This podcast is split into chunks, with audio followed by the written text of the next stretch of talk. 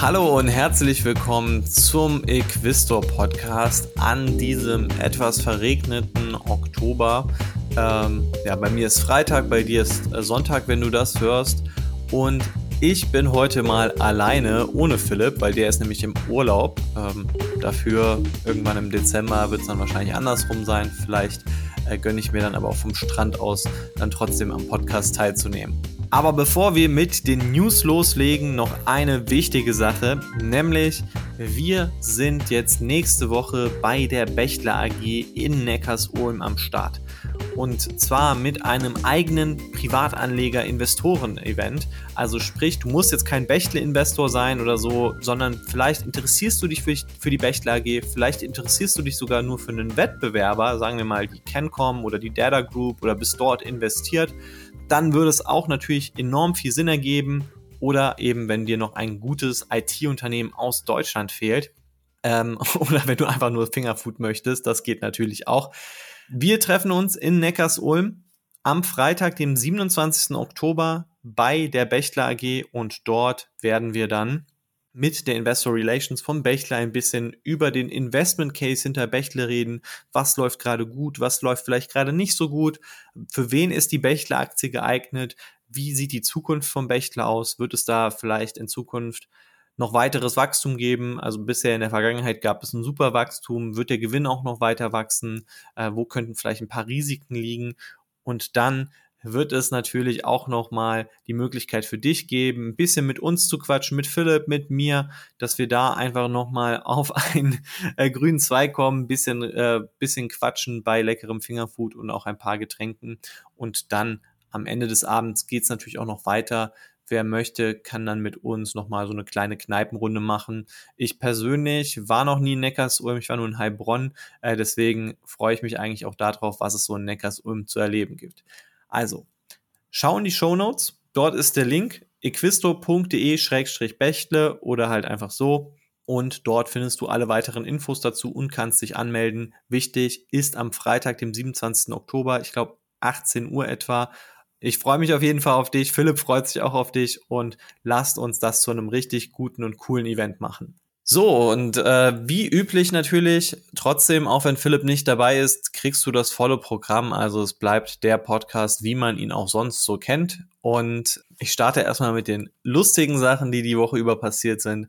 Also erstmal, Ferrari hat bekannt gegeben, dass man in Zukunft die Autos auch mit Kryptowährungen bezahlen kann. Anscheinend ist das ein Ding. Ferrari Käufer brauchen das anscheinend, wahrscheinlich, weil sie einige Sachen in Kryptos gebunden haben. Ähm, das war ja so ein ganzes Klischee auch während dieser Covid-Phase. Äh, ja, ganz interessanter Schritt. Ist natürlich jetzt irgendwie so ein bisschen die Akzeptanz von Kryptos gestiegen. Andererseits, ja, äh, wahrscheinlich einfach auch, damit die Leute, die das ganze Geld in Kryptos haben, so einen kleinen, kleinen Appetizer dafür bekommen. Ja, und dann die nächste Sache, der Sam Bankman Fried, der ist ja gerade vor Gericht und man erfährt immer mal wieder lustige Details aus den ganzen Sachen. Und eine Sache ganz interessant, nämlich der SBF, wie er abgekürzt wird, der hat einmal getwittert, dass es einen 100 Millionen Dollar Versicherungsfonds gibt für die Nutzer von FTX, der Kryptobörse. Und diesen Versicherungsfonds gab es wohl nicht. Aber äh, ja, wie hat er das irgendwie angegeben, diese Zahl? Äh, weil die sehr konkret genannt war auch. Das war einfach die Zahl der täglichen Trades mal 7500 geteilt durch eine Million. Also einfach so eine random Number praktisch. Und dann als dritte lustige News, dann sind wir auch schon damit durch. Twitter oder jetzt X ähm, wenn man da neuer Nutzer ist und aus Neuseeland oder den Philippinen kommt, dann muss man einen Dollar zahlen, um etwas posten zu können. Das ist jetzt äh, Elon Musks Antwort auf die ganzen Bots. An sich ist das aber auch eine Forderung, die ja doch schon relativ viele Leute haben, so irgendwie so eine Art Gebühr auf irgendwie ähm, Social Media, E-Mails und so weiter. Äh, könnte tatsächlich dazu führen, dass es weniger Bots gibt, äh, ist zumindest mal ein interessanter Gedanke. Schauen wir mal, was daraus wird. Ja, und äh, damit kommen wir jetzt zu den ernsthaften und seriösen Sachen, zu den wichtigen News der Woche. Und da habe ich folgende Sachen mitgebracht. Also zuallererst müssen wir einmal über Apple reden, weil Da gibt's jetzt neue Daten zu den iPhones, also wie es jetzt so läuft nach den Wochen, nachdem das gelauncht ist, das iPhone 15. Dann die Apothekenkette Rite Aid, weil die hat Insolvenz angemeldet. Äh, dann Tesla, die Zahlen, die sich doch schon deutlich ausgewirkt haben. Dann gab es noch die ASML-Zahlen und Netflix hat Zahlen rausgebracht. Und natürlich ganz zum Start gibt es die Aktie der Woche. Diese Woche die Porsche-Aktie und zu guter Letzt erzähle ich noch ein bisschen was über unsere neueste Analyse, nämlich American Tower und warum du dieses Unternehmen auf jeden Fall kennen solltest. Gut, und damit starte ich mit der Aktie der Woche, der Porsche-Aktie. Und eigentlich habe ich die Philipp damit so ein bisschen weggenommen, weil der hätte sicherlich Lust gehabt, Porsche mal hier so zu präsentieren. Ja, Porsche, ähm, natürlich meine ich die Doktor, Ingenieur, Porsche AG, ähm, plus noch diese ganzen Beititel da zum Doktor, den Porsche Autohersteller. Also nicht die Porsche Holding SE, sondern hier diesen Porsche Autohersteller. Das ist einer der größten Luxusautohersteller der Welt. Wenn man rein nach Umsatz geht und auch jetzt äh, Mercedes zum Beispiel nicht als Luxus sieht, dann ähm, ist es auf jeden Fall der größte. Äh, kann man sich natürlich drüber streiten, weil Porsche auch ein paar, sagen wir mal, in Anführungsstrichen günstigere Autos hat. Und Porsche ist noch nicht so lange an der Börse, 2022 erst an die Börse gekommen. Es ist jetzt ungefähr ein Jahr her, äh, dass Porsche an der Börse ist. Und die Entwicklung seitdem war eigentlich ziemlich gut. Also erstmal nach dem Börsengang. Äh, vielleicht hast du das auch so ein bisschen verfolgt. Wir haben ja auch über den Börsengang gesprochen. Wir haben das auch auf, auf Instagram ein paar Posts dazu gemacht und so. Es lief erstmal recht gut. Also die Aktie hat zwar ein bisschen gebraucht, um anzulaufen, dann war sie plötzlich bei über 100 Euro und hat es dann auch sogar so in Richtung 120 Euro geschafft. Also es war wirklich ein Erfolg. Viele Investoren hatten dann so 40, ich glaube schon fast 50 Prozent äh, plus im Portfolio. Und jetzt sind wir knapp über dem Ausgabekurs, also jetzt nur noch bei so ungefähr 10 Prozent Rendite. Und da fragt man sich natürlich, läuft alles noch bei Porsche und ist Porsche ein interessantes Unternehmen überhaupt? Also war das nicht vielleicht doch ein Flop und es wurde einfach viel zu teuer an die Börse verkauft? Ich fasse mal Porsche ganz kurz zusammen. Das Unternehmen macht so ungefähr, ich check es gerade mal, wie viel Umsatz wir reden. Ähm, also genau, Porsche macht so ungefähr 39 Milliarden Euro Umsatz im Jahr und ist damit halt eine recht große Automobilmarke, aber tatsächlich nicht so groß wie zum Beispiel jetzt Mercedes oder so, die halt nochmal mehr Umsatz machen. Der Fokus von Porsche liegt aber dafür auch auf teureren Autos. Also es gibt eben verschiedene Kategorien, wie teuer ein Auto sein kann. Ähm, wir haben ja Volumenhersteller, nehmen jetzt zum Beispiel mal irgendwie Volkswagen, nehmen wir jetzt mal Seat, Skoda und so weiter, die halt Fahrzeuge für wenige 10.000 Euro, also wo es so 20, 30, 40.000 Euro kostet, ähm, was natürlich immer noch sehr viel Geld ist. Aber wenn man das jetzt mal mit Porsche vergleicht, da sind die Autos in so einer Range von 80 bis oder 100 bis 300.000 Euro. Also da ist so der typische Porsche-Käufer und das macht doch schon einen ganz deutlichen Unterschied, weil wenn man so ein teures Auto hat, dann bedeutet das auch, dass man an diesem Auto viel mehr Geld verdienen kann. Und 97 Prozent der Autos sind eben nicht Luxus und Porsche ist jetzt nicht der High-End-Luxus, aber sie sind so in diesen drei Prozent, wo es dann eben recht teuer wird. Wie gesagt, diese 80 bis 300.000 Dollar, Euro, so in dieser Richtung.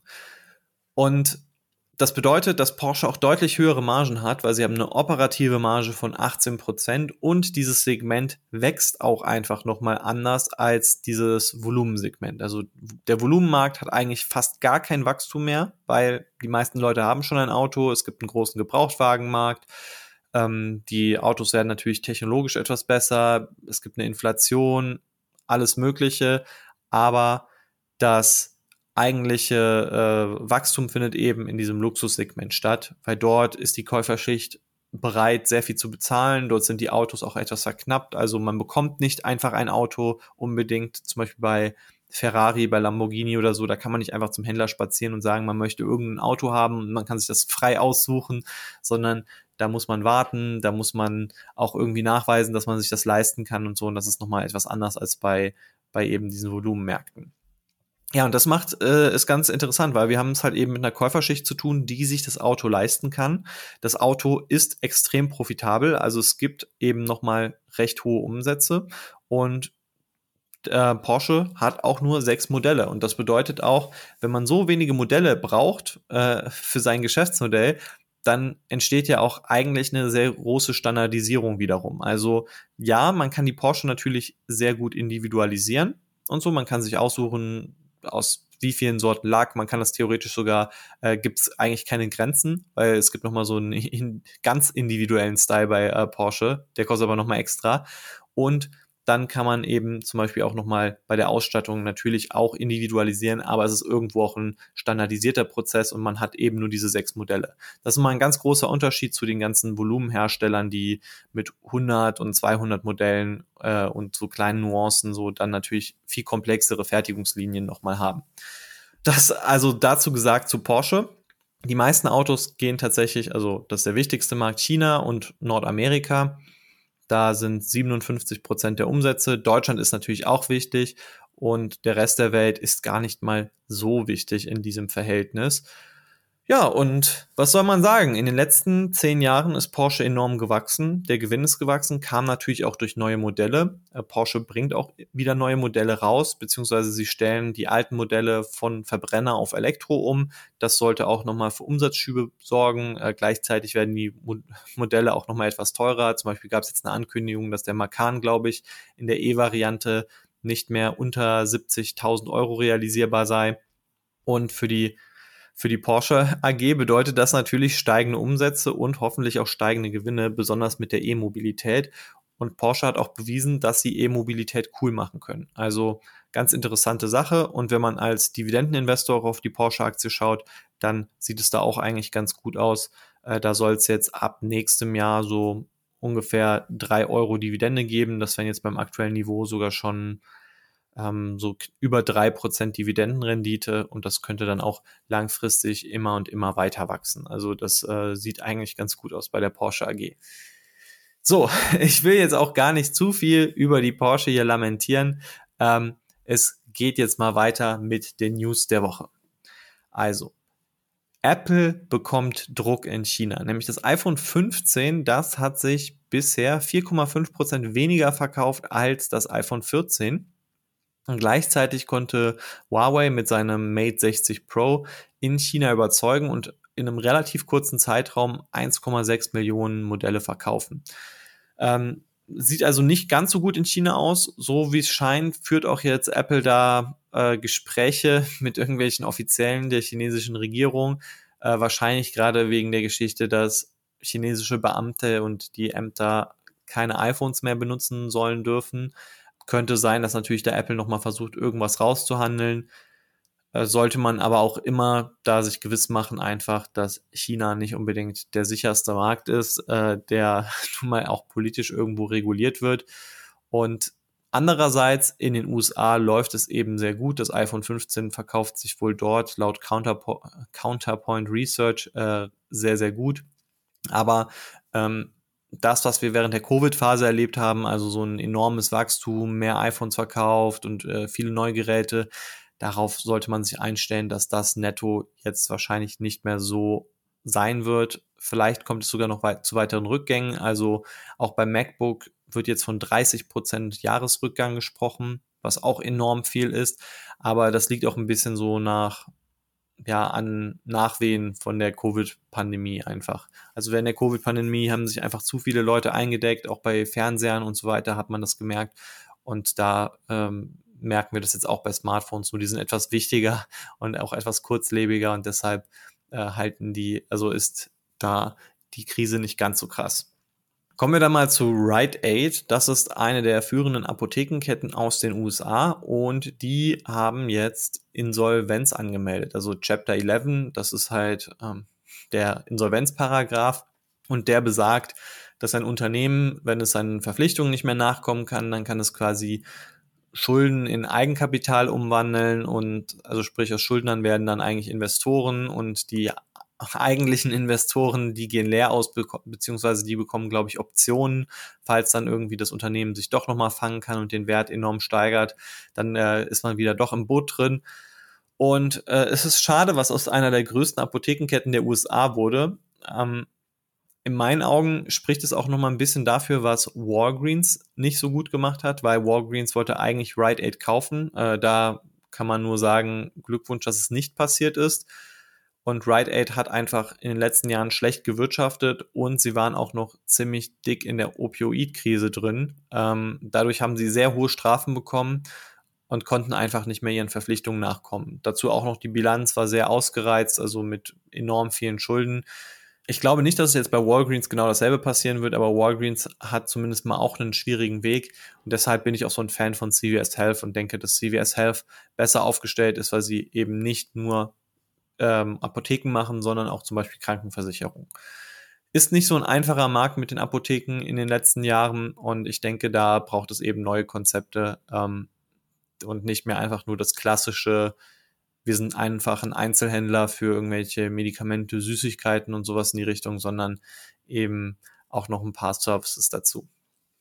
So, und dann kommen wir schon zu den Quartalszahlen. Also die Quartalszahlen-Saison hat angefangen und was ich eigentlich interessant finde, äh, es gab einiges an Quartalszahlen und auch einiges hat sich bewegt.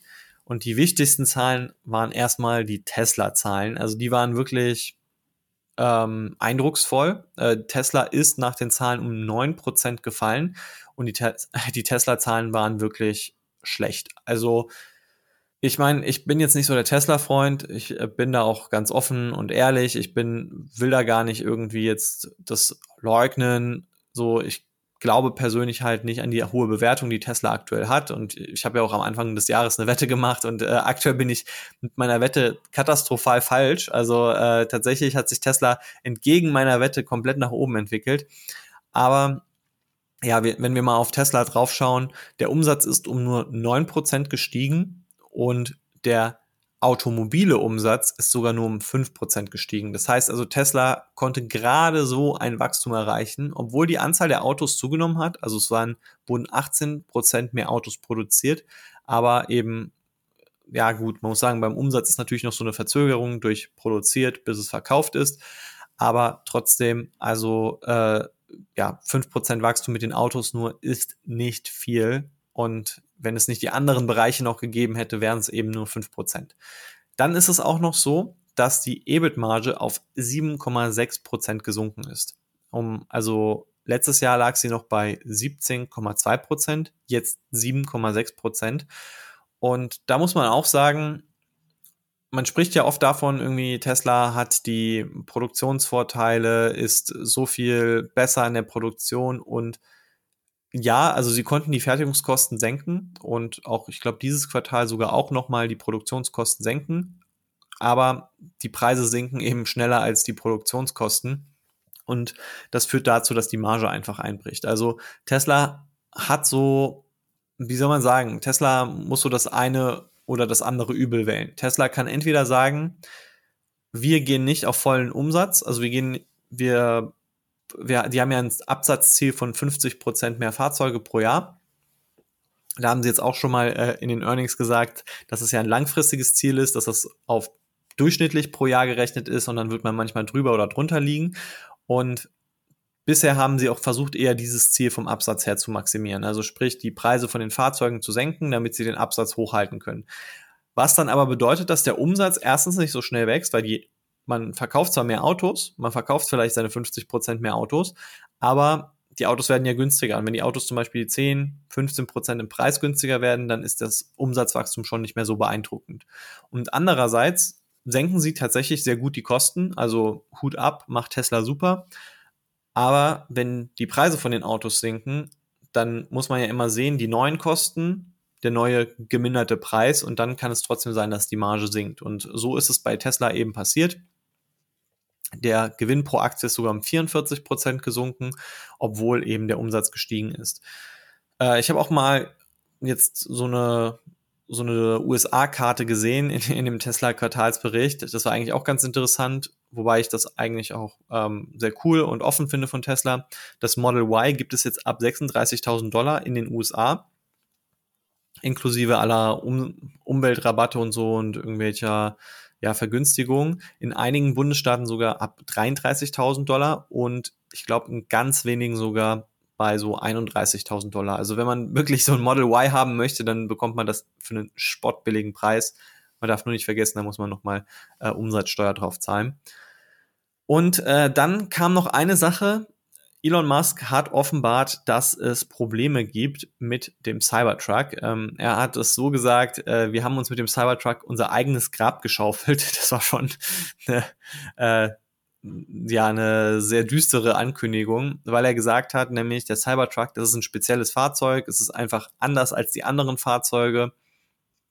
Und die Produktionsautomatisierung ist dadurch deutlich komplexer und er geht davon aus, dass das Fahrzeug erst in 18 Monaten profitabel sein wird und äh, er sieht das Marktpotenzial so bei ungefähr 250.000 Fahrzeugen pro Jahr, aber erst ab 2025 denkt er, dass man da so an dieses Niveau rankommen wird. Also wir reden jetzt immer noch davon, dass äh, quasi wieder so eine neue Produktionshölle entsteht wie beim Model 3. Ähm, das war ja auch damals so, dass es da lange gedauert hat, bis das erst richtig angefahren werden konnte, äh, die Produktion und man dann so allmählich an das Marktpotenzial reingekommen ist. Und hier soll es beim Cybertruck jetzt ungefähr so anderthalb, zwei Jahre noch dauern. Äh, das hat die Analysten auf jeden Fall nicht so glücklich gemacht und deswegen Tesla-Aktie um 9% gefallen. Aber Tesla hat immer noch bestätigt, dass sie 1,8 Millionen Fahrzeuge dieses Jahr bauen werden. Ähm, bin ich gespannt, traue ich ihnen tatsächlich sogar zu, aber wahrscheinlich dann eben vielleicht sogar nochmal mit neuen Preissenkungen. Ja, die nächsten Zahlen kommen dann mal. Ich trinke kurz ein Schlückchen. Und zwar von ASML. Das ist einer der größten Chip-Herstellungsanlagen Hersteller der Welt. Also die stellen die Anlagen her, auf denen Chips hergestellt werden. Und der Umsatz von denen ist um 15,5% gestiegen, der Gewinn um 12,1%, also sehr solide Zahlen. Ähm, kann man nichts drüber sagen, aber es hat sich auch so ein bisschen angedeutet, zum Beispiel bei TSMC sind die Umsätze ja gefallen, dass die Aufträge von den ganzen Chip-Herstellern zurückgehen und dass es also einfach ja nicht mehr so viel Nachfrage nach den Anlagen gibt.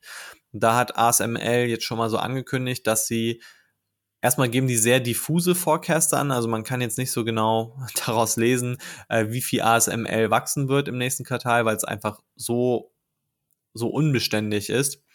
Ähm, also weil die Zahl wirklich ein sehr breites Spektrum hat.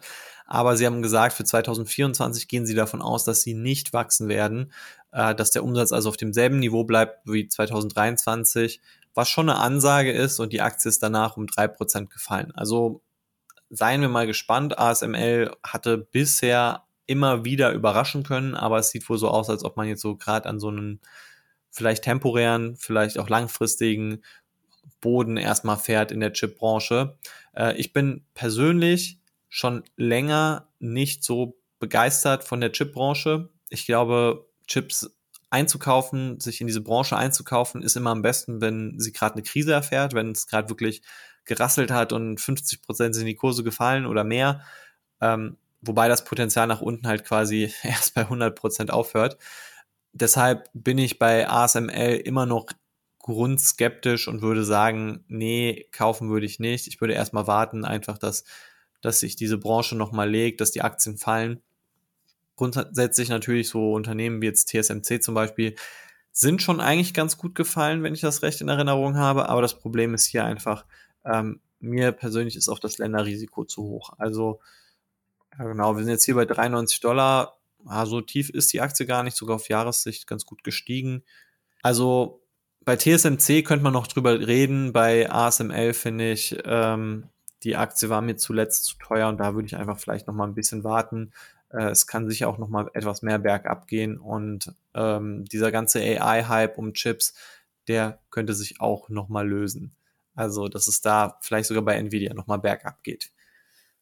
So, und dann die Netflix-Zahlen. Netflix ist nach den Zahlen um 15% gestiegen. Einfach unbeschreiblich gut. Der Umsatz ist nur um 8% gestiegen und das war eigentlich gar nicht so gut, aber es kamen 8,8 Millionen neue Abonnenten dazu. Und ja, wen wundert es? Es ist natürlich nach diesen nervigen Meldungen, vielleicht hast du auch ein Netflix-Konto, dass man irgendwie den Netflix-Account ja nicht teilen darf und dass wenn man ihn teilt, dann soll man extra bezahlen oder sich ein eigenes Konto machen. Und das hat dazu geführt, dass sehr viele Leute sich ein neues Konto gemacht haben. Netflix hat ja das Potenzial damals mit 100 Millionen Leuten, neuen Abonnenten beziffert. Da sind natürlich 8,8 Millionen jetzt noch nicht so, so viel, aber da soll man mal schauen. Und äh, Gleichzeitig natürlich das werbefinanzierte Abo bringt auch natürlich noch einige Kunden, beziehungsweise macht diesen Wechsel von, ja, ich teile mir das aus einem Haushalt und mache mir stattdessen als ein eigenes Konto, was gar nicht so viel teurer ist, äh, den Wechsel einfach etwas leichter. Ganz interessant ist auch, fürs vierte Quartal haben sie nochmal angekündigt, dass es einen ähnlichen Ansturm auf, die, auf das Abo gehen, geben soll. Also es soll nochmal ungefähr so um die acht neun Millionen Abonnenten dazukommen. Wobei auch da die Ankündigung war, also sie erwarten, dass es halt quasi diese neun Millionen Abonnenten nochmal dazu gibt. Plus, minus ein paar Millionen war die Ankündigung. Also auch sehr, sehr diffus. Ähm, naja, man sieht es wahrscheinlich schon in den internen Zahlen, dass es äh, wahrscheinlich einfach einen sehr krassen Wechselwillen gibt. Ich muss auch da ganz ehrlich sagen, ähm, im Freundeskreis habe ich da auch viel mitbekommen, dass viele Leute da jetzt einfach diesen Weg gehen und äh, Netflix vom Abo ist einfach zu mächtig. Also das Netflix-Abo ist wirklich ein sehr gutes Abo, wo man so viel Content hat, dass ich auch finde, dass sich ähm, sowas, also dass sich dabei bleiben einfach total lohnt. Und ähm, ansonsten, ja, also es gab natürlich auch so ein paar gute Hits, also zum Beispiel die One Piece-Serie, die ist ja ganz gut angelaufen. Also es war jetzt auch nicht so, dass ähm, das alles nur, würde ich sagen, diesem äh, den diesem Abo-Splitter zuzurechnen ist. Sicherlich waren auch ein paar Serien dafür verantwortlich und Netflix ist aber auch jetzt schon dran, die Preise zu erhöhen. Also zum Beispiel in US und UK äh, wird dann nochmal am Preis rumgeschraubt. Wobei das werbefinanzierte Abo soll als Einstiegsabo immer noch sehr günstig bleiben und dann sollen einfach die anderen Abos teurer werden. So, es gibt natürlich auch noch weitere Quartalszahlen, wie zum Beispiel von Nasdaq, Johnson Johnson, Procter Gamble. Äh, ich habe mir die besondersten hier ausgesucht, um sie einfach nochmal, wo, wo wirklich sehr viel Action passiert ist, um sie hier zu präsentieren. Aber natürlich die anderen Quartalszahlen findest du im Newsletter. Den findest du unter equisto.de-newsletter und die werden dir dann am Sonntagmittag präsentiert. Und dann kommen wir jetzt zu American Tower der Analyse diese Woche und zwar einem REIT, einem Real Estate Investment Trust, einem Immobilienunternehmen an der Börse und zwar ein ganz interessantes, weil normalerweise sind Immobilien ja irgendwelche Gebäude, Wohnungen, in die man reingehen kann, in denen man irgendwie ein Büro eröffnet, einen Supermarkt, in denen man wohnen kann oder was weiß ich was. Und American Towers Immobilien sind da etwas spezieller, weil die vermieten Funktürme. Und da sind sie die größten auf der Welt, die Nummer eins der Funktürme, ein amerikanisches Unternehmen. Und ähm, das hat auch funktioniert mit dem REACH-Status. Ich glaube, das musste sogar damals eigenständig dann nochmal irgendwie angepasst werden oder da musste nochmal geprüft werden, ob American Tower überhaupt ein REIT sein kann. Ja, und was macht Funktürme eigentlich so interessant? Was sind überhaupt Funktürme? Also bei Funktürmen rede ich von diesen Türmen, wo die Antennen von Telefongesellschaften dran sind. Diese Antennen, das sieht man hin und wieder mal, auch manchmal auf höheren Gebäuden oder eben in der freien Laufbahn sieht man das dann einfach so, dass es so ein großer Turm ist und dann sind da so Antennen dran. Und diese Funktürme, die wurden früher oft von den oder wurden früher von den Telefongesellschaften gebaut und dann betrieben. Also sprich, Telekom hat einen eigenen Funkturm gebaut, dann hat Vodafone einen eigenen Funkturm gebaut und da haben die dann jeweils ihre Antennen dann dran gebracht. Also einmal an den Telekom-Funkturm, dann an den Vodafone-Funkturm, hat dann Vodafone seine eigenen Sachen angebracht. Und wie man da merkt, ist, naja, man baut halt so ein großes Gebäude. Es ist jetzt nicht so teuer, so ein Funkturm kostet in den USA ungefähr 275.000 Dollar, so mit Grundstück und den da drauf zu bauen und sowas. Aber naja, es sind trotzdem 275.000 Dollar, man braucht tausende von diesen Funktürmen. Allein in den USA hat American Tower zum Beispiel schon 40.000 und dann kann man ja auch mal rechnen, also Moment, wir rechnen das einfach mal jetzt hier on the fly aus, äh, wie viel Geld es kosten würde, das nochmal zu errichten. Also 200, also allein nur, dass das American Tower in den USA hat. 275.000 Dollar mal 40, ja, mal 40.000 Funktürme wären 11 Millionen 1000 Dollar. Also das wären, soweit ich das überblicke, 11 Milliarden Dollar und American Tower hat ungefähr 20 Prozent Marktanteil. Also das heißt, dass alle Funktürme, nur die Funktürme zu bauen, über 50 Milliarden Dollar kosten würde. Und da sieht man also, da wird einiges an Kapital in diesen Türmen reingebaut. Und gleichzeitig ist der Nachteil, ja, an dem Telekom-Funkturm hängen wahrscheinlich nur Telekom-Technologie und nicht Vodafone-Technologie, weil du möchtest ja irgendwie auch dann dafür sorgen, dass du ja dein bestes Netz hast und so weiter. Was aber mehrere Nachteile mit sich bringt. Also erstmal für die Nutzer bringt das den Nachteil, Telekom hat irgendwie eine eigene Netzqualität, Vodafone hat eine eigene Netzqualität. Dadurch, dass dann halt eben quasi zwei Funktürme in derselben Region steht oder zum Beispiel Vodafone sagt, wir sparen uns den ein, weil äh, das Netz ist schon okay genug und äh, dann soll halt Telekom mehr Geld ausgeben für ein besseres Netz. Das sorgt also dann für so Qualitätsunterschiede und so weiter. Das zweite ist aber auch, es wird ja für Telekom teurer, weil der Turm wird nicht so gut ausgelastet. Für Vodafone wird es teurer und am Ende des Tages wird es entweder für den Kunden teurer oder eben eine schlechtere Qualität. Und dadurch entsteht eigentlich auch der Vorteil, wenn American Tower diese Türme betreibt. American Tower ist kein Konkurrent von Telekom, von Vodafone, von O2, von, äh, von AT&T und so weiter. Und das hat dazu geführt, dass viele amerikanische und inzwischen auch weltweit Telefongesellschaften ihre Türme verkauft haben und gesagt haben, hey, wir mieten uns einfach so einen Antennenplatz an eurem Turm und das machen dann mehrere Telefongesellschaften am selben Turm. Dadurch ist aber dieser Interessenskonflikt einfach raus, weil man vermietet ja nicht mehr an seinen Wettbewerber und der Wettbewerber verdient damit Geld oder so, sondern alle richten sich an denselben unabhängigen Partner. Und dadurch steigt die Netzqualität, die Kosten sinken tatsächlich für den Einzelnen und es gibt trotzdem nochmal American Tower, die damit Geld verdienen können. Ja, und äh, dieses Geschäftsmodell hat also seine durchaus Vorteile. Es hat auch nochmal einen richtig schönen Burggraben, weil natürlich kann man nicht überall einfach so wild Funktürme aufstellen. Also das ähm, ist ja, wie gesagt, erstmal teuer und zweitens äh, hat das dann auch nochmal den Vorteil, dass die, dass die äh, zum Beispiel ja reguliert sind, dass man nicht einfach die so in der freien Natur überall, wo man möchte, einfach mal einen aufstellen kann. Und dadurch hat American Tower seinen, seinen Burggraben, seinen Marktvorteil. Und dieses Geschäftsmodell funktioniert eigentlich recht gut, aber die American Tower Aktie ist jetzt um ungefähr 50 Prozent gefallen. Und da muss ich sagen, ja, American Tower, was ist da los? Jetzt kriegt man 4% Dividende. Früher waren 2% schon besonders bei American Tower.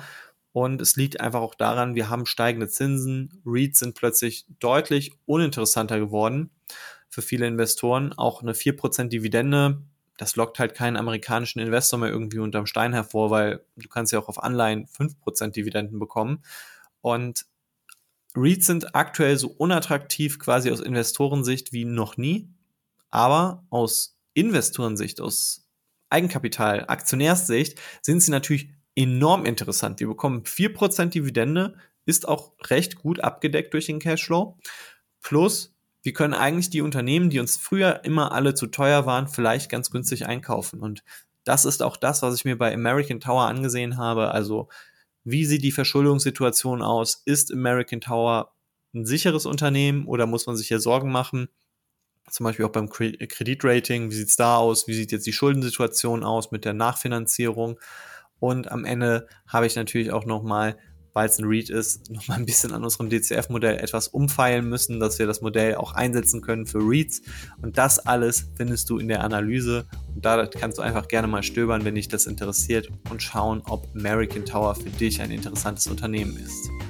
So, das war's jetzt mit dem Podcast für diese Woche. Ich hoffe, es hat dir gefallen und ich wünsche dir noch eine schöne Restwoche, einen schönen Sonntag oder wenn du es montags hörst, einen schönen Start in die Woche Mach's gut und ciao.